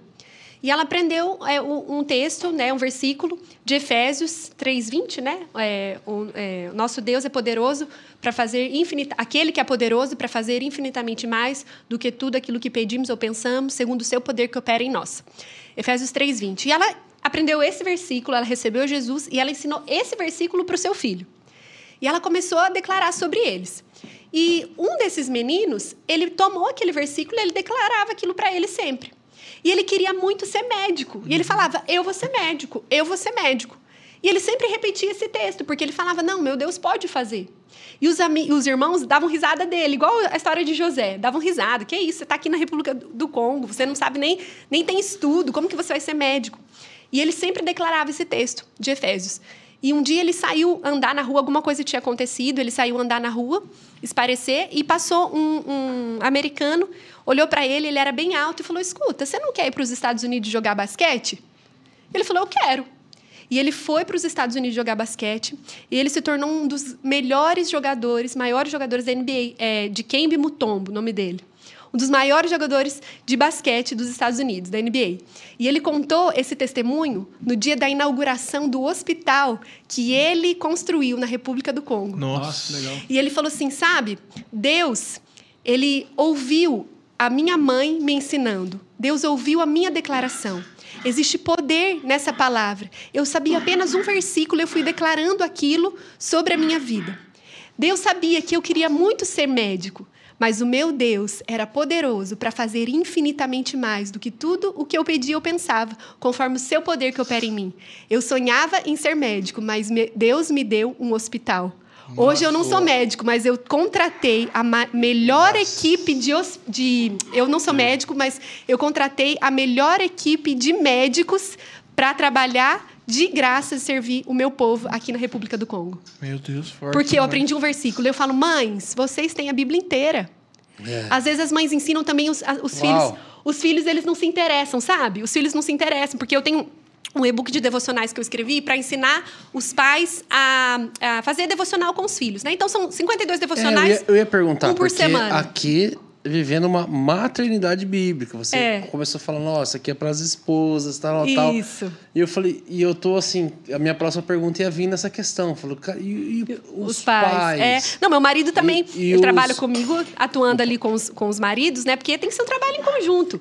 E esse Uhum. e-book, esse e-book- tem um programa Evangelizando Seu Filho, que é para crianças, é, os pais que querem evangelizar os- as, as crianças e conduzir as crianças para Jesus na primeira infância, até cinco anos, que é a época mais difícil de ensinar as crianças sobre Jesus e é a época que a gente mais precisa. Até cinco anos, você está criando é, todas as sinapses cerebrais para a criança receber tudo que ela vai receber depois, ou com tranquilidade ou com repúdio.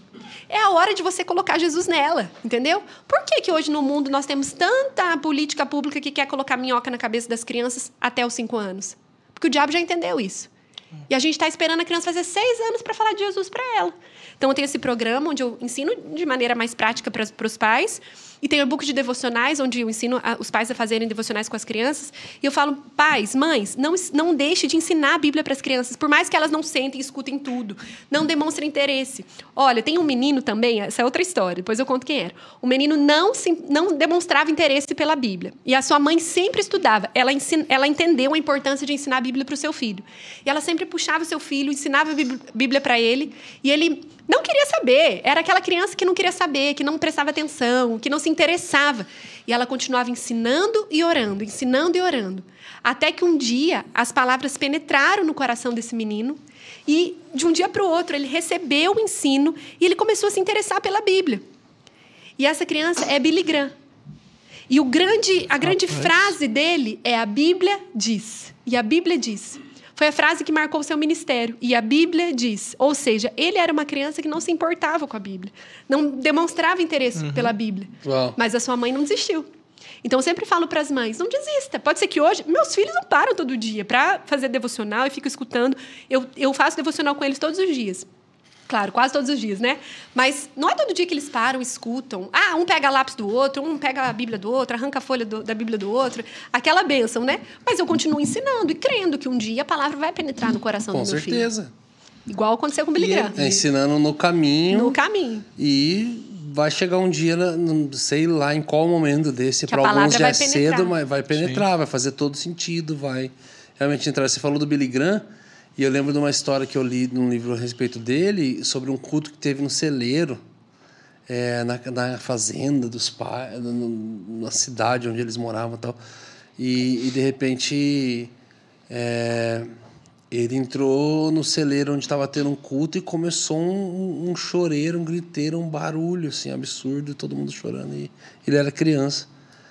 E aí depois de anos ele foi saber, já ele é adulto, já com o ministério, que os pais foram contar que ele naquele dia tinha dado uma palavra lá, tinha recebido uma palavra de que ah, de que um grande avivamento avivalista estava saindo Uau. daquele daquela cidade Uau. e, tal, tal, e que ia tocar E a terra ele. e tal, tal, tal, tal. E, e falou todo mundo assim, é daqui, ela tava assim, e é a criança que vai entrar ali daqui a pouco. Daqui a pouco deu minutinhos, ele abriu a porta disso. e entrou, assim. Uau! Então tem muita coisa louca, né? O, o- esse, esse, esse poder, essa, essa, essa influência né, dos pais, o ambiente Demais. todo. Eu, eu, eu ensino também as crianças, aliás, os pais, a darem uma Bíblia de verdade para as crianças, né? A partir do- dos dois anos ali, já dá para dar uma Bíblia não só ilustrada, porque intencionalmente você vai ensinando a criança a se apaixonar pela Bíblia. Porque eu fui uma criança apaixonada pela Bíblia. Meu pai sempre estudou muito a Bíblia. Eu cresci na Igreja Presbiteriana do Brasil. Então, Ah. eu, eu era apaixonada ali pelo estudo da Bíblia. E quando eu ganhei uma Bíblia é, de verdade, né, com 12 anos, que era a minha Bíblia escrita mesmo, a primeira coisa que eu fiz foi pegar a Bíblia do meu pai, abrir e, e a Bíblia dele era inteira grifada. Eu pegava o Copiar. marca-texto da mesma cor e pintava a minha. Porque eu achava super linda a Bíblia dele Copiando. colorida. Aham, Eu achava que daí assim a minha Bíblia ia ficar legal, né? E com 12 anos, eu decidi que eu ia ler a Bíblia inteira. E eu aceitei a Jesus lendo a Bíblia. Eu tive uma experiência com Deus lendo Romanos. Eu já nasci na igreja, mas aquela foi a minha experiência. Quando eu li ali que por causa de um, pecado, de um pecador, o, o pecado entrou no mundo, mas por causa da obra de Jesus, toda a humanidade foi salva, eu entreguei minha vida para Jesus ali, lendo a Bíblia. E eu li realmente a Bíblia inteira. É, Eu não terminei com 12 anos, mas eu comecei com 12 anos. Aquela Bíblia foi a primeira Bíblia que eu li. Tô terminando agora mês que vem, né? É, não, a semana passada, não, não. Mas, é, mas foi, eu fui uma criança que cresci. Por isso que eu, eu- até o livro eu falo sobre isso.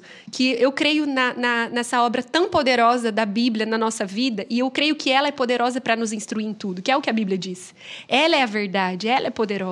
Então, claro, nós podemos ter o auxílio de outras coisas, a ciência pode nos trazer informações legais, relevantes, mas nada vai substituir aquilo que a Bíblia nos traz. Então, eu desafio os pais a crerem na Bíblia, a, a, a crerem nos ensinos, nos princípios. Por exemplo, eu também creio que existe uma unção do céu sobre nós como pais. Porque, ó, a primeira vez que uma pessoa na Bíblia foi ungida foi um artesão. Vocês sabiam disso? Primeira vez que uma pessoa recebeu uma unção, foi, recebeu uma unção do céu sobre ela, foi um artesão no Velho Testamento para esculpir os- o- alguns utensílios do tabernáculo. Eu falo para os pais, se existe uma unção para um Sim, artesão, isso, para um artesão esculpir ali aqueles utensílios, como que eu não vou crer que existe uma unção de Deus para esculpir o coração do meu filho? Então, eu creio que o Senhor nos unge, nos unge para algo, né? Ele nos unge para.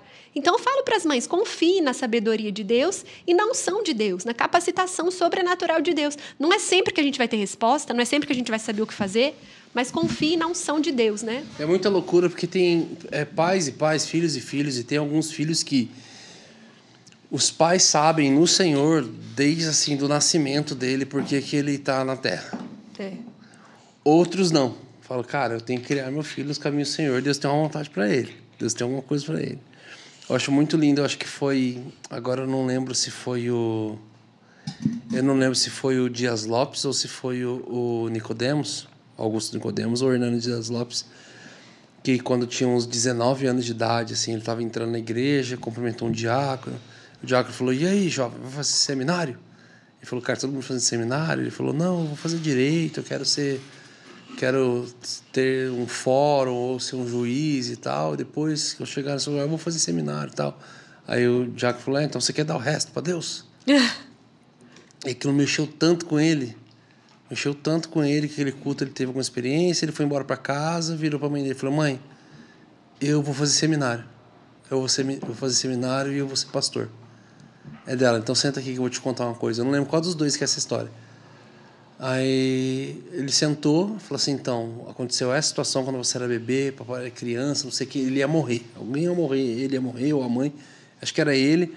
Ele falou assim, ela falou assim: eu fiz uma oração falando, Deus, se meu filho sobreviver, então eu entrego ele a ti, para a obra do seu ministério, tal, tal. Ele falou: mãe, eu tô com 19 anos, você nunca me contou isso, por quê? Ela falou assim: porque eu não queria que o seu chamado fosse. fosse. Influenciado. influenciado, fosse que a sua vocação não fosse sugestionada pelos seus pais. Então, e eu achei isso muito belo. E ao mesmo tempo eu ouço testemunhos de outros filhos. Ele é um filho de alguém, né? E aí eu ouço outros pastores que, cara, falam assim, cara, eu tava lá, não sei o que lá, perdido, minha mãe. Eu lembro minha mãe falando, você é um pastor, Falava, menino. é. Você é um pastor, você vai ser um pastor. Você. Então a gente vê dois parâmetros aí, né? A gente vê um cara que, tipo assim, a mãe não falava nada para não sugestionar. E a gente via que uma mãe atazanava até aquilo entrar no coração e se tornar uma verdade mesmo, né? E tem hora que não tem um padrão, né? Eu tô fazendo essa pergunta porque eu vi que tem um, um dos títulos aqui, teu. Eu não quero dar o spoiler total do seu livro, porque a galera tem que ler. Mas é o, o alvo final, se não me engano. O, Isso, o alvo final. é isso aí mesmo, o alvo final. É, porque. isso- Aí eu lembrei, eu li o título e já falei, cara, e aí? Qual- É, é justamente a questão de você apresentar o seu filho para Jesus, né? Que eu Isso. falo ali. Que as, as mães se preocupam demais com o comportamento e esquecem do coração da criança que precisa ser alcançado, do, do quanto a gente precisa conduzir esses filhos, essa criança, os nossos filhos, para Jesus. Eles têm que ter uma experiência com Deus. Nós precisamos que eles tenham a, sua experiência pessoal. Não adianta eles viverem na nossa experiência, né? Então, é, são coisas bem específicas, igual você falou, né? Às vezes você vai ter a direção de falar, de declarar. Eu, eu acredito que nós temos que declarar sempre que eles serão homens de Deus, mulheres de Deus. Independente se serão pastores ou não, né? Eu acho que isso também é algo. Tem muito homem de Deus que não é pastor e tudo bem, Exato. né? É. E às vezes também a criança fica ali só achando que é isso, aí vai ser um pastor frustrado, que era para ser usado por Deus em outra área, né? Mas se você tem uma palavra específica, ok, né? A gente não questiona. Mas nós precisamos saber que o alvo final é conduzir os nossos filhos para Cristo, com certeza. Glória a Deus. E sobre ter filhos, pessoas que não querem ter filhos, o que, que você nos diz? Eu sempre falo assim, ó. Você precisa. Olha lá, o acusador já. Você precisa sempre avaliar o porquê disso. Qual é a motivação que está por trás disso? Entendeu? Então, assim, ah, não, porque a Bíblia nos fala sobre a bênção dos filhos, fala sobre você crescer e multiplicar. É verdade. Mas nós vemos também que Paulo, por exemplo, teve a decisão de não se casar, de não ter filhos. A questão é, por que, que você não quer ter filhos? Porque você tem medo? Será que isso é o suficiente para você deixar de ter filhos? Faz olhando pra ele. Porque se você. quer. Você tá olhando pra quem te falou que eu não Olha, quero? Eu quero Você- ter. você... Eu falei? Não falou, Vana? Falou. Falei. Ah, tá. Então vai. Então, Então tá, então vamos conversar. não, a questão é essa, é a motivação. Por que, que você não quer? Ah, eu tenho. Ah, porque hoje o mundo tá muito ruim, o mundo, o mundo, o tá muito difícil, vou colocar mais uma criança no mundo. Uai, mas a Bíblia diz que o perfeito amor lança fora todo medo. O Medina Então, sofre da síndrome de Peter Pan. Porque é por puro egoísmo. Ele quer. isso. Que que é isso? Já viu acusação minha É porque aqui? você quer dormir a noite inteira e não quer acordar? É porque você quer ter sua vida, quer viajar? Então, Tati, assim, você é avalia. profeta, cara. Eu já fui essa mulher. Eu já fui essa mulher também. Você já não quis ter filho? Não, não que eu não queria ter filho, mas eu. Você queria sair pra em praia, alguns aproveitar momentos, a vida. É, em alguns sua- momentos que eu sua achei que eu vida tava, grávida. perfeito demais. Eu me casei muito cedo. Não muito cedo, mas com 21 anos. Aí, sei lá, com 25, eu Bem achei que eu tava jovem. grávida. Fiquei desesperada, assim. Não, não quero agora e tal. Vou perder meu sossego? Isso, aham. Então, a questão é por quê? É isso, mano. Ai, meu Deus, agora... Não, vem na real agora. Não vem na, na- na camuflagem, não. Abre o coração, então. Abre o coração. Fale mais sobre isso. Mano, vai, vai vir já, já. tá não, isso não é resposta, mano. A gente Não, mas Bruno não a quer com também. você, mano. Mas que isso? Agora você, você virou a Carla, mano. Hã? Virou a Carla. Ah! Existe uma Carla é cobrança. esposa? A Carla é É esposa Ah, dele. esposa. Tá então, vendo? Eu acho que você vai Existe entregar esse livro pra ela, você vai, senão eu vou entregar em mãos. Não, mano, tem que entregar pra ele. livro. Assinar, é. Pra você ser uma mãe, quer Eu dizer... tô falando, por que que você não quer ter? Por que que você não... Ele falou, você virou a Carla agora. Ou seja, ela quer. Ela ele- cobra, ela cobra. Não, não tem nada disso aí, não. Nós tá no, ali, tá no comum acordo. Uhum. Tá no comum acordo. Então, qual que é o comum acordo de vocês? Que já já vai vir. É mesmo? É, ué. Olha, tô feliz. Olha tô- aí. Você tava sabendo disso, mano? Eu não. Porque Também eu não. sabe, ele falou que queria ir embora pra praia e não ter Viver filhos. da minha arte, mano. É. Mas, mas Tati, aí? Essa, ex- existe uma. Esse. Existe uma síndrome coletiva hoje, né? A maioria quer. Eu não sei se devido a essa história da gente ter tudo aos 30, que a gente, né, tem essa cobrança da sociedade, se a pessoa quer ser independente depois pensar em filho. Perigo. Sem querer espiritualizar tudo, mas eu acredito mesmo numa obra diabólica sobre isso. Porque não Sério? existe nada. O maior desejo do coração de Deus é ter filhos. Se você vê, a primeira coisa que ele fala para o homem é para ele crescer e multiplicar. Depois acabou tudo com o dilúvio. Deus fala para Noé o quê? Agora vocês vão multiplicar. Vocês vão ser férteis, vocês vão multiplicar, vão encher a terra. Então, depois, o que, que Deus fala? O que, que Jesus fala? Que é preciso ir e fazer discípulos, ou seja, filhos espirituais. O que o grande desejo do coração de Deus, o que está no centro do coração de Deus, é filhos, são filhos.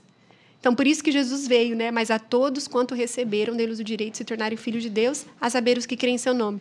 Então, eu acredito que seja mesmo uma tacada do diabo, né? Para impedir o crescimento dos filhos. Mas você acha que exi- é, cabe num casal cristão não querer ter filhos? E isso que eu falo, depende da motivação. Se for uma direção de Deus para eles, eu não sou a, a- a pessoa que demoniza essa, essa atitude, né? Que diz que é pecado. Porque eu acho que pode ser uma direção específica. Agora, depende da motivação, depende do porquê. Agora, com certeza, o propósito original de Deus para o casal é, são os filhos. É a família, né? Tem gente que fala, nossa, mas já tem tanta gente na Terra. Então, a gente vai gerar filhos para influenciar, para ser sal da terra e luz do mundo, né? exato, exato. Mas é- existe um espírito de individualismo hoje, né? Totalmente. É, a pessoa fica. É isso que a gente falou, fica com medo de perder sua própria vida. O diabo quer fazer você pensar que você perdeu. Ele quer colocar sempre esse espírito de privação. Até gravei um reel sobre isso essa semana. O que, que acontece? Quando Deus criou Adão e Eva, colocou eles ali no jardim do Éden, cheio de árvore, cheio de árvore, podiam, cheio de frutas, podiam se deliciar. Colocou uma árvore do conhecimento do bem e do mal, para que eles tivessem liberdade de escolha, direito de escolha. E o diabo fez eles pensarem que eles estavam sendo privados e focarem no que eles não podiam. Com tantas Com opções. tanta coisa para desfrutar. E é isso que ele quer fazer. É. Ele quer tirar o desfrute do jardim, o, o- o olhar do desfrute do jardim, para você ficar focado no que você não pode. Mas O realmente poder não... da serpente era, era fazer Eva e Adão enxergarem aquilo que eles não enxergavam antes, né? É. Aquilo que eles não davam atenção antes. Mas realmente não muda muita coisa? Completamente. Ou tudo? Completamente. Muda demais. Aí que tá. Por que, que você não quer ter filho? Só porque a minha vida vai mudar? Ou porque realmente tem uma direção pessoal de Deus sobre mim, né? E se você tem uma experiência, eu não vou questionar a sua experiência, né? Agora, ah, porque eu quero dormir, porque eu quero ter minha vida, porque. Então, mas você vive a vida que você quer ou a vida que Deus quer para você? A vida que o Nossa. Senhor te direciona. Você faz o que você quer ou o que você precisa fazer? Aí você tá pegando muito pesado. Exatamente.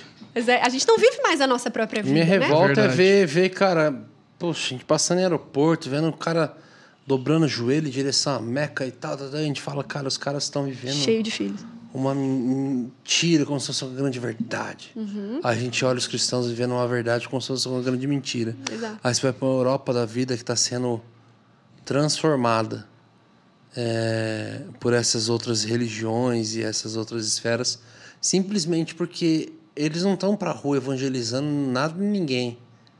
Eles estão simplesmente fazendo filho Tendo um atrás filhos. do outro e estabelecendo a cultura deles através do filho deles. Exatamente. E aí a gente acredita que a gente vive debaixo de uma cultura do reino, de paz, justiça e alegria, mas a gente não quer ter uma extensão dessa, dessa cultura através dos nossos filhos, através do Você- nosso legado, você diz através que da nossa Deus- geração. Deus é poderoso para tudo, né? Você crê em tudo, mas você não crê que os seus filhos serão abençoados, que eles realmente farão a diferença nessa geração, que o Senhor vai prover tudo aquilo que você precisa. né? Tem você esse- confia tem- mais no seu dinheiro, no seu salário. Tem essa história do financeiro, né? Também. Que tem que ter muito para É. poder. Também. Tem. No E meu é- é o- caso, quem- quem- qual é o Deus que você serve, né? É Mamon ou é o Senhor? Quem que define quantos filhos você vai ter? É pesado, né? Exato. E não só eu, vários amigos, não é um parâmetro, não é a totalidade, mas no meu caso e de vários outros amigos meus também, cara, os caras prosperaram muito mais depois que tiveram filho. É, geralmente acontece isso. Ah, vou ter uns três, é quatro, isso que eu então. creio. Prosperaram muito mais depois de que tiveram os filhos. É, dizem que junto com o filho- É, eu lembro que no nascimento do, do- do- da Lana foi de um jeito, do Josh foi do jeito, cada vez foi indo, sabe? Então, tipo, o, Joshinha mesmo, quando, quando nós ficamos sabendo dele, eu tava numa fase assim, bem. ah, começando a, a erguer, assim, algumas coisas. E aí eu tava até pregando, assim, acabou a mensagem, veio um menino, assim, um adolescente, chegou em mim e falou, Brunão, eu tava. Eu tava olhando você pregar e você tava com a bolsa daquela que você usa de lado. Aí eu até virei pro moleque que tava do meu lado e falei, pô, por que, que o Bruno não tá pregando com a bolsa pendurada? Os moleques falaram, não tá com bolsa nenhuma. Ele falou, eu olhei de novo, Bruno, você não tava com a bolsa. Ele falou, ó, acho que Deus me deu uma visão, cara, que estranho. Ele falou, cara, você tava pregando e eu fui pra Bíblia e comecei a pesquisar algumas coisas e bolsa ali fala sobre mensagem, mas também fala sobre recursos Provisão. provisão. E aí ele falou assim, cara, eu orei e Jesus mandou te falar uma coisa. Moleque adolescente, cara.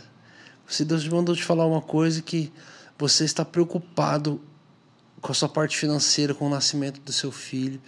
E Deus vai te dizer que vai ser o nascimento dele, vai ser um grande destravar na sua vida. E você é, não se preocupe se vai ter para ele. Na verdade, vai ter tão de sobra que vocês vão conseguir abençoar filhos de muitas outras Amém. pessoas. Uau. E aí, tipo assim, cara, a- passou um mês e pouco dali. A gente ganhou, tipo, foram quatro chás de bebês, assim. E não que a gente quis. Vários De amigos surpresa. de cidades diferentes. Chegou na cidade, um chá de bebê lá.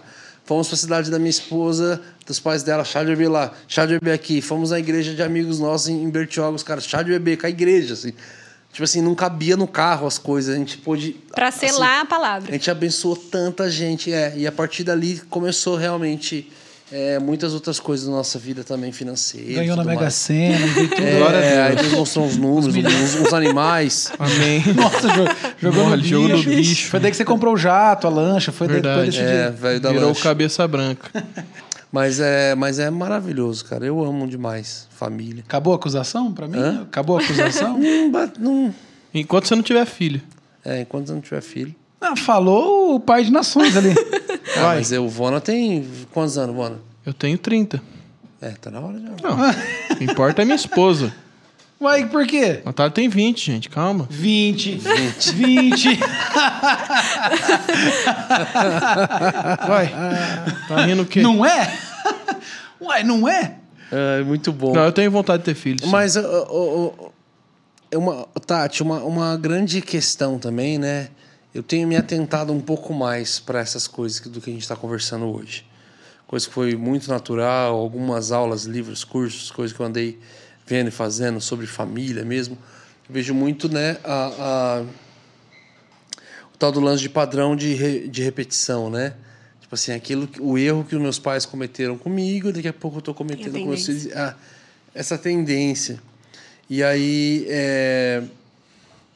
e na verdade, eu sei que todo, até que ponto o seu material é para é para todo o seu conteúdo é só para poder pensando no filho ali, no, no pai com o filho, mas também em algum momento ajudando o pai a identificar, Isso. na verdade, o porquê que ele também está agindo errado. É, eu falo que, na verdade, esse é o grande desafio. É você sair do piloto automático. Então, já aconteceu com vocês de vocês estarem dirigindo, quando chegar, você chegou num lugar e falou, nossa, como que eu cheguei até aqui? Tipo, Hum, muito. É, ou só comigo, né? Sim. então, você até assusta, assim, porque Aham. a primeira vez que... Você fez tudo, parou no semáforo, coisa É, tudo. a primeira vez fala, que eu fui "Cara, dirigir, eu, eu ungi o volante, eu orei, e eu falei, Senhor, me conduza até esse lugar, né? Tire todos os carros que possam é, né, acontecer alguma coisa, enfim, todo espírito de acidente, enfim. Por quê? Porque era a primeira vez. Então eu estava ali orando, clamando, e eu sinceramente achava que todos os dias da minha vida eu ia entrar no carro e eu ia orar. Agora eu tô, né, é, contando uma fragilidade, né? Mas eu não faço isso. A gente entra correndo, vai dirigindo e quando você vê, você já tá lá, você... Nossa, mas eu parei, será? Eu não consigo lembrar se estava verde, se estava vermelho o sinal, se eu parei. Por quê? Porque a gente faz as coisas muito no piloto automático. E esse é um grande desafio na maternidade. E na paternidade também, na criação de filhos. Você acaba fazendo tantas coisas, tantas vezes, que o desafio é justamente você parar de apenas ficar vivendo, fazendo aquilo em série, que você faz todos os dias, e ser intencional. Intencionalmente educar o seu filho, intencionalmente apresentar ele para Jesus, usar todas as oportunidades que você tem para mostrar a grandeza de Deus, a natureza, né, os animais, os, a- a- aquilo que ele eh, vai passar no cotidiano mesmo, é o que dizem Deuteronômios. Ao levantar, sentando, sentado na mesa, o tempo todo, durante o seu dia, você vai ensinar o seu filho sobre as coisas de Deus. Então, com certeza, o livro e tudo, todo o ensino e que é válido é justamente para você parar e avaliar primeiro o seu próprio coração, mas sem a sua justiça própria, né? sem, sem a culpa, a acusação, achando que tudo vai ser por causa de você, que não é. É uma obra totalmente, completamente dependente do Espírito Santo. Não é você é, isoladamente que vai fazer o seu filho ser uma pessoa legal ou não. É obra de Deus, Espírito Santo de Deus agindo na vida dele, né? Agora, uma das coisas que a gente fazia, que, que muitas vezes a gente faz, é olhar também só para o comportamento das crianças, né? Então, a gente só trata o comportamento da criança, porque a gente está tão acostumado com as coisas que eles fazem que fez isso, fica de castigo, fez isso, faz aquilo. E às vezes a gente, nesse piloto automático, esquece de parar e, por um- alguns instantes, tentar avaliar o porquê que ele fez aquilo. Ele fez aquilo por quê? Porque ele tinha é, uma curiosidade real, enfim, vou relevar, ou fez por causa de algo realmente pecaminoso, ou por causa de uma rebeldia. Enfim, é interessante os pais saírem do piloto automático e começar a avaliar o que está por trás do comportamento do seu filho e tratar aquilo. Porque quando a gente percebe o que está por trás, a gente sabe tolerar o que precisa ser tolerar, é, é, tolerado e também sabe é, ser intolerante com aquilo que não pode ser aceito dentro da sua casa, no celular. Desrespeito, desonra, isso você não vai, não vai poder tolerar. Então, às vezes, você permite algumas coisas que não podia permitir, mentira, desrespeito, porque você não parou e avaliou por que, que, aquele, que o seu filho fez aquilo. Então, deixa eu contar mais uma ilustração só para, é, tô falando aqui para vocês favor. entenderem melhor. Então tem um autor americano, é, Stephen Covey, nome dele. Ele conta que uma vez ele voltando da, da- do trabalho, ele estava muito cansado. E foi um dia que ele falou: eu vou, entro- eu vou entrar no metrô e eu quero dormir até a minha casa, porque eu estou cansado. E ele entrou no metrô e ele fechou o olho para tentar descansar. No próximo, na próxima estação entrou um pai com vários filhos tocando horror. Sabe aquelas crianças que não param quieto que você estava falando? Zucrinando todo mundo. Aham. E saiam tropeçando nas pessoas, pegava as coisas dos outros, assim, totalmente sem limite. E ele olhava para o pai, o pai não fazia nada, o pai ficava de cabeça baixa, assim. E ele ficou tão indignado que ele queria descansar, que ele estava atrapalhando todo mundo, que ele foi lá e falou com esse pai. Ele chegou e falou: Olha, desculpa, meu senhor, mas você não está vendo o que, que as suas crianças estão fazendo aqui? Olha só, elas estão azucrinando todo mundo, elas estão atrapalhando, estão gritando, estão correndo. Você não vai fazer nada? E naquela hora, ele conta no livro que o- aquele pai falou assim: Ah, então, puxa, eh, me desculpe, eu acho que eles não estão sabendo muito lidar com a situação que eu acabei de sair do hospital, a minha esposa acabou de falecer, eu não estou sabendo como lidar, acho que eles também não, mas me desculpe, eu vou fazer alguma coisa. Naquela hora, todo, todo o, o- a revolta dele, sabe, a indignação, se transformou em compaixão. E ele conta que ele falou: "Não, a, a mãe deles acabou de falecer, a sua esposa é a mãe deles. Ele falou: é. Me, me desculpe, senhor. Eu, é, eu não sabia, sinto muito. Vamos fazer o seguinte: fica aí, fica aí descansando. Eu mesmo vou entreter as crianças. Toda, toda a indignação se transformou em compaixão. Ele pegou as crianças, começou a Uau. entreter as crianças. Quer dizer, porque ele descobriu o que estava por trás do coração. Então, nosso desafio é sair do piloto automático e ser mais intencional. Olhar mais para as crianças, perceber o que está por trás das atitudes. Se é algo que precisa ser tratado, eu vou tratar. Se é algo que pode ser tolerado, eu vou tolerar. Entende? Isso é muito importante. Por isso que a Bíblia diz que a estultícia está ligada ao coração da criança. Né? E a vara da disciplina afasta a estultícia do coração. O centro da disciplina de filhos é o coração. A gente tem que tratar o coração muito mais do que o comportamento.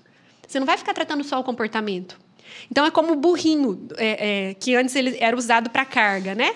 O burrinho de carga, ele andava como? Por causa da cenourinha, já viram o desenho do burrinho? Que andava com a cero- cenourinha na sim, frente? sim, sim. É, então Querendo ele, comer a querendo cenoura, comer então se cenourinha. movimentava É, ele. eu falo de alguns venenos da disciplina e da educação de filhos no, no livro, eu falo sobre isso.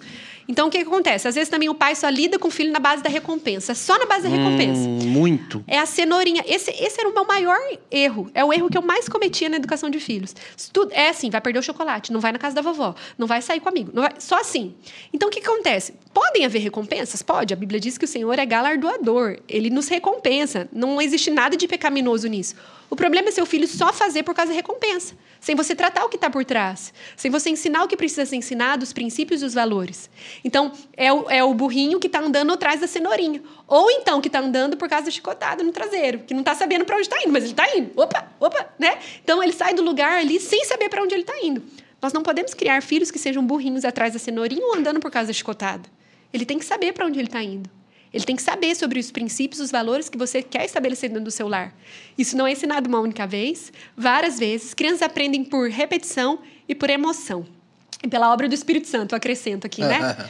Então é repetição, repetição, paciência, emoção. Faça coisas que emocionem seu filho. Isso é importante demais, sabe? Por exemplo, uma das coisas Porque que eu a ensino. emoção gera uma memória? Uma memória. Quando você tem algo que. Você, por exemplo, hoje, se você chegar na sua casa e tiver sem luz, e você tem que é, ligar o interruptor do- da sua casa sem. É, tá totalmente escuro, você tem que alcançar o interruptor. Você vai conseguir alcançar. Porque, você, porque um dia você. A sua mãe chegou lá e falou: hoje nós vamos decorar o interruptor. Não. É porque você fez isso tantas vezes que você já sabe. Então, por repetição. E por emoção também. Algo que te emocionou na infância, você lembra o final de uma Copa, ou alguma coisa, algum presente legal que alguém te deu, uma- um momento triste da sua vida. Emoções, elas fixam as- a- a- o aprendizado, a, a vivência, né? Então, a emoção faz o seu filho aprender. Então, por exemplo, a criança pequena, quando você vai falar, você não, é, não deve falar só, não. Fala, é, é, aliás, não deve falar só, não, não, filho, não, filho. Fa- gera emoção. Se ele está indo pôr o dedo na tomada, não, não, não, não, não, não. Isso é perigoso, né? Então, quanto mais emoção, principalmente para as crianças pequenas, que a entonação da sua voz é mais importante do que o que ele está escutando, a palavra que às vezes ele nem entende. Mas isso ao longo de toda a vida. Sempre que existe emoção, haverá um maior nível de aprendizagem. Então, é, é emoção, é repetição dos princípios, dos valores. Nós temos que ter os princípios bem estabelecidos dentro do nosso lar. E princípios não é lista de regras. Educar filhos à luz da Bíblia não é você colocar um monte de regra e fazer o seu filho decorar. Não é Uhum. isso. Quanto menor a quantidade de regras, melhor. Porque tem pai que põe tanta regra que ele se perde na regra. Sim. Peraí, como que era a regra mesmo? Se você Cai até fizesse em contradição, isso, né? Qual que era mesmo a punição? Tipo, até Inciso esquece. 4 do artigo. Isso aí. É a pior Quinto. coisa, né? Então, até os mandamentos. Tinham muitos mandamentos, mas eles foram resumidos em 10. Então, é isso que você tem que fazer na sua casa. Então, E é depois honra, foi resumido em respeito. dois. Exatamente, né? Amar a Deus e o próximo a ti- como a ti mesmo. Então, olha só. Quanto menos regras você tiver, melhor. Você vai trazer os, a- os seus filhos ali para entender as regras, os valores dentro do seu lar. Então, você sair desse padrão, até a ciência fala dos padrões parentais, que é o pai muito permissivo, muito carrasco, autoritário, enfim, né? Dava outro podcast sobre isso também, sobre autoridade, autoritarismo. É, mas você parar de fazer só porque você recebeu isso a vida inteira, parar, avaliar, buscar de Deus para você fazer, não o que você aprendeu a fazer e faz por consequência disso, do piloto automático, mas você fazer o que precisa ser feito. Muito, Muito bom. Fala, fala do seu curso, então Isso. tá aberto. É, as matrículas, elas até estão abertas, mas de tempos em tempos a gente faz promoção. Então fica ligado lá no Instagram, tati.joslin. Tati.joslin. É, É Tati com quando- dois T, né? Não. Um T. T-A-T-I Joslin. J-O-S-L-N. Tá. Então, o que acontece? De tempos em tempos, eu, eu, eu faço a, a- o módulo inaugural do De Graça, né? Para as mães me conhecerem. Enfim, se quiser, elas, elas continuam comigo no curso, que é o Estação Maternidade Bíblica. Um evento que eu faço para a mãe sair da estação da maternidade, que ela entra, quando eu chego no positivo, ela já entra na estação da maternidade. Sair dessa estação e ir para a estação da maternidade bíblica, né? E daí, é, agora em junho, não sei quando vai ao ar o podcast, mas Agora nos próximos semanas, é. 6, 7, 8 de junho a gente vai é, ter uma estação, mas nós sempre estamos tendo um Legal. curso. Eu vou tentar programar então esse episódio para sair bem então nessa data, para que vai dar, legal. vai estar bem. Porque daí as- ah, vocês podem assistir as, as, as aulas, né? O módulo inaugural, depois tem a- as matrículas daí num valor promocional que vale mais a pena. Espera a promoção. Se tivessem desesperado, você pode entrar já, né? Mas é que daí as turmas, é, na promoção, eu consigo dar uma atenção mai- me- maior para as turmas também. E daí tem o curso, ele dura, é, tem a duração de um ano, mas são 10 módulos, né? Que a gente trata ali sobre educação de filhos de maneira geral, né? Então, regras e limites, princípios bíblicos para educação de filhos, criação, é, aliás, compreensão da criança, fala um pouquinho sobre O curso inteligência já existe há emocional. quanto tempo? Dois anos. Dois anos Tem já? mais de duas mil alunas. Uau! Nossa, Aham. nossa. Eu, eu- quando eu comecei a compartilhar, uma pessoa, não- talvez vocês conheçam ele, Felipe Eubank, é, é guitarrista? Sim, É, então, a esposa dele. a de Floripa. Isso. A esposa dele falou: Tati, você tinha que fazer um curso. Eu falei, será que alguém ia comprar o curso? Ela falou, ah, eu ia, pode fazer e tal. Eu falei, ah, de certo, 10 pessoas vão comprar, né? Aí o primeiro, eu acho que entrou, acho que 165, 164 mães. Eu já fiquei assim, né? E o que Deus fez, assim, foi o Senhor realmente respaldando todo o ensino. Eu, eu, eu colocava meu filho, meu filho era, o Noah tinha cinco meses. Eu colocava ele dormir de madrugada, tirava minha filha do quartinho dela e gravava no quarto dela. De madrugada. Aí parava para amamentar, voltava. super caseiro, mas esse ano a gente vai regravar as aulas, vai ficar legal.